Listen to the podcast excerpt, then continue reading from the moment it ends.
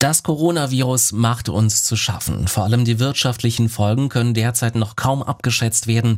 Wir reden jetzt über Kurzarbeit und über Soforthilfen, aber auch über die Frage aller Fragen, wann kann alles wieder so sein wie früher? Politiker sind hier zuversichtlicher als Forscher, aber um einen Impfstoff kommen wir nicht rum. Warum wir den brauchen und wie lange das alles ohne Impfungen dauern könnte, das jetzt in unserer Sondersendung. Radio Regenbogen, Corona aktuell. Ich bin Christian Semmet. Hallo. Aufgrund der Corona-Krise melden immer mehr Betriebe Kurzarbeit an. Bundesweit waren es bis zum Montag diese Woche rund 650.000 Unternehmen. Im Vergleich zur Vorwoche ist das ein Anstieg um 40 Prozent. Aber wie sieht's bei uns in Baden-Württemberg aus? Regenbogen 2 Reporterin Barbara Schlegel. Der Bundestrend zeigt sich auch bei uns. Knapp 79.000 Betriebe haben Kurzarbeit angemeldet. Betroffen sind nahezu alle Branchen. Schwerpunkte gibt's im Einzelhandel, in der Gastronomie, bei uns im Land außerdem in den Bereichen Metallbau und Automobilherstellung. Christian Rauch, Landeschef der Bundesagentur für Arbeit, spricht von einer wahren Lawine von Kurzarbeitsanzeigen. Entsprechend wurde reagiert. Die Agenturmitarbeiter konzentrieren sich auf Kurzarbeit, Beratung und Abrechnung. In Nordrhein-Westfalen werden 1000 Unternehmen und Selbstständige vorerst keine beantragten Corona-Selbsthilfen bekommen. Der Grund, Betrüger haben über gefälschte Formulare im Netz Daten abgegriffen, wohl um Selbstanträge zu stellen. Regenbogen 2 Reporter Carsten Heide.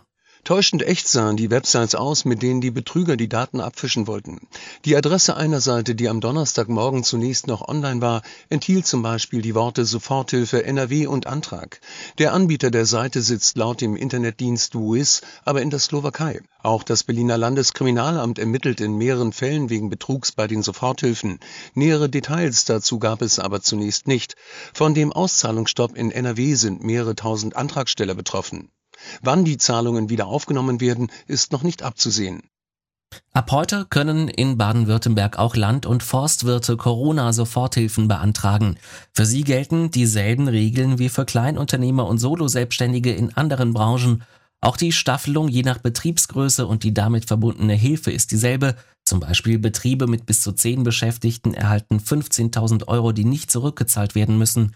Die Antragsformulare stehen elektronisch bereit zum Runterladen auf der Seite des Wirtschaftsministeriums. Kanzlerin Angela Merkel hat Corona-Bonds mit einer gemeinsamen Verschuldung der EU-Mitgliedstaaten im Kampf gegen die Folgen der aktuellen Krise erneut klar abgelehnt. Das sagte sie nach Angaben von Teilnehmern in einer Sondersitzung der Unionsfraktion per Videokonferenz. Die Eurogruppe will am Nachmittag die zwischenzeitlich unterbrochenen Verhandlungen über ein Rettungspaket im Wert von rund 500 Milliarden Euro wieder aufnehmen. Regenbogen 2 Reporterin Sarah Geiser-D. Wirtschaftsexperten sind sich einig, dass die Corona-Krise eine tiefe Rezession mit sich bringt. Die Regierungen der EU-Länder steuern da jeder für sich mit Milliardenprogrammen gegen. Und auch auf EU-Ebene ist schon einiges beschlossen. Zum Beispiel wurden Milliarden aus dem Budget hier in Brüssel mobilisiert. Das wird allerdings noch nicht reichen. Deshalb soll mit einem Rettungspaket nachgelegt werden. Darüber gibt es aber heftigen Streit unter den EU-Mitgliedern, vor allem was sogenannte Corona-Bonds angeht. Dahinter steckt die gemeinsame Aufnahme von Schulden. Aus Sicht Italiens und Spaniens droht an diesem Streit die EU zu zerfallen. Ja, und über allem steht die Frage aller Fragen. Wann wird alles wieder normal? So schnell nicht und wenn dann nur schrittweise. Das hört man ja immer wieder an allen Ecken und Kanten.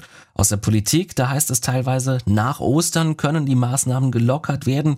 Das Robert Koch Institut sieht noch keinen Grund zur Entwarnung. Von anderen Forschern heißt es sogar, das wird Monate bis Jahre dauern, wenn es keinen Impfstoff gibt. Wie geht's also weiter nach Ostern? Regenbogen 2 Reporterin Soita Sovali. Das ist durchaus denkbar, sagt Gesundheitsminister Spahn zumindest, aber werden wir jetzt nachlässig, steigt die Wahrscheinlichkeit, dass eine Verlängerung der Auflagen nötig wird.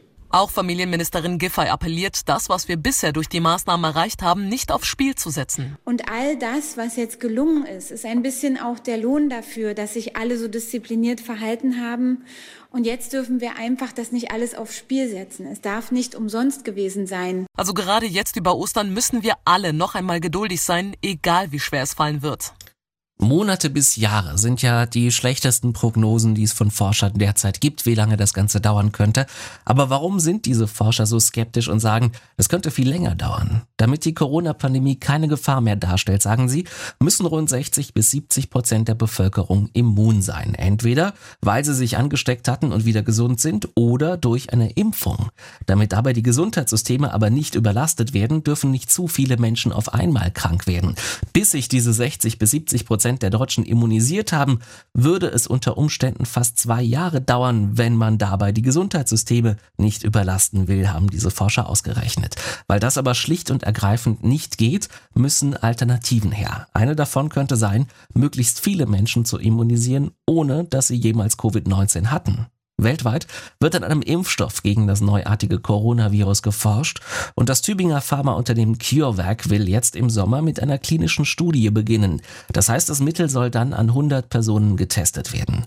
CureVac wird von der EU mit 80 Millionen Euro unterstützt. Der SAP-Mitbegründer Dietmar Hopp ist Mehrheitseigner des Unternehmens kaum Freunde treffen, die Kollegen im Homeoffice nicht sehen oder auch die Familie an Ostern nicht besuchen können. Das alles, das kann einen psychisch sehr belasten. Wie sehr, das will jetzt eine Studie der Universität Heidelberg herausfinden. Für die Stressstudie werden noch Studienteilnehmer gesucht. Außerdem wird dabei untersucht, wie sich die Sorge, sich mit dem Coronavirus anzustecken, auf unsere Psyche auswirkt und auch auf unseren Körper. Wer mitmachen will, einen Link gibt's bei uns auf regenbogen2.de. Und das war's von uns. Ein schönes Osterwochenende. Radio Regenbogen. Corona aktuell. Wenn dir der Podcast gefallen hat, bewerte ihn bitte auf iTunes und schreib vielleicht einen Kommentar. Das hilft uns sichtbarer zu sein und den Podcast bekannter zu machen. Dankeschön.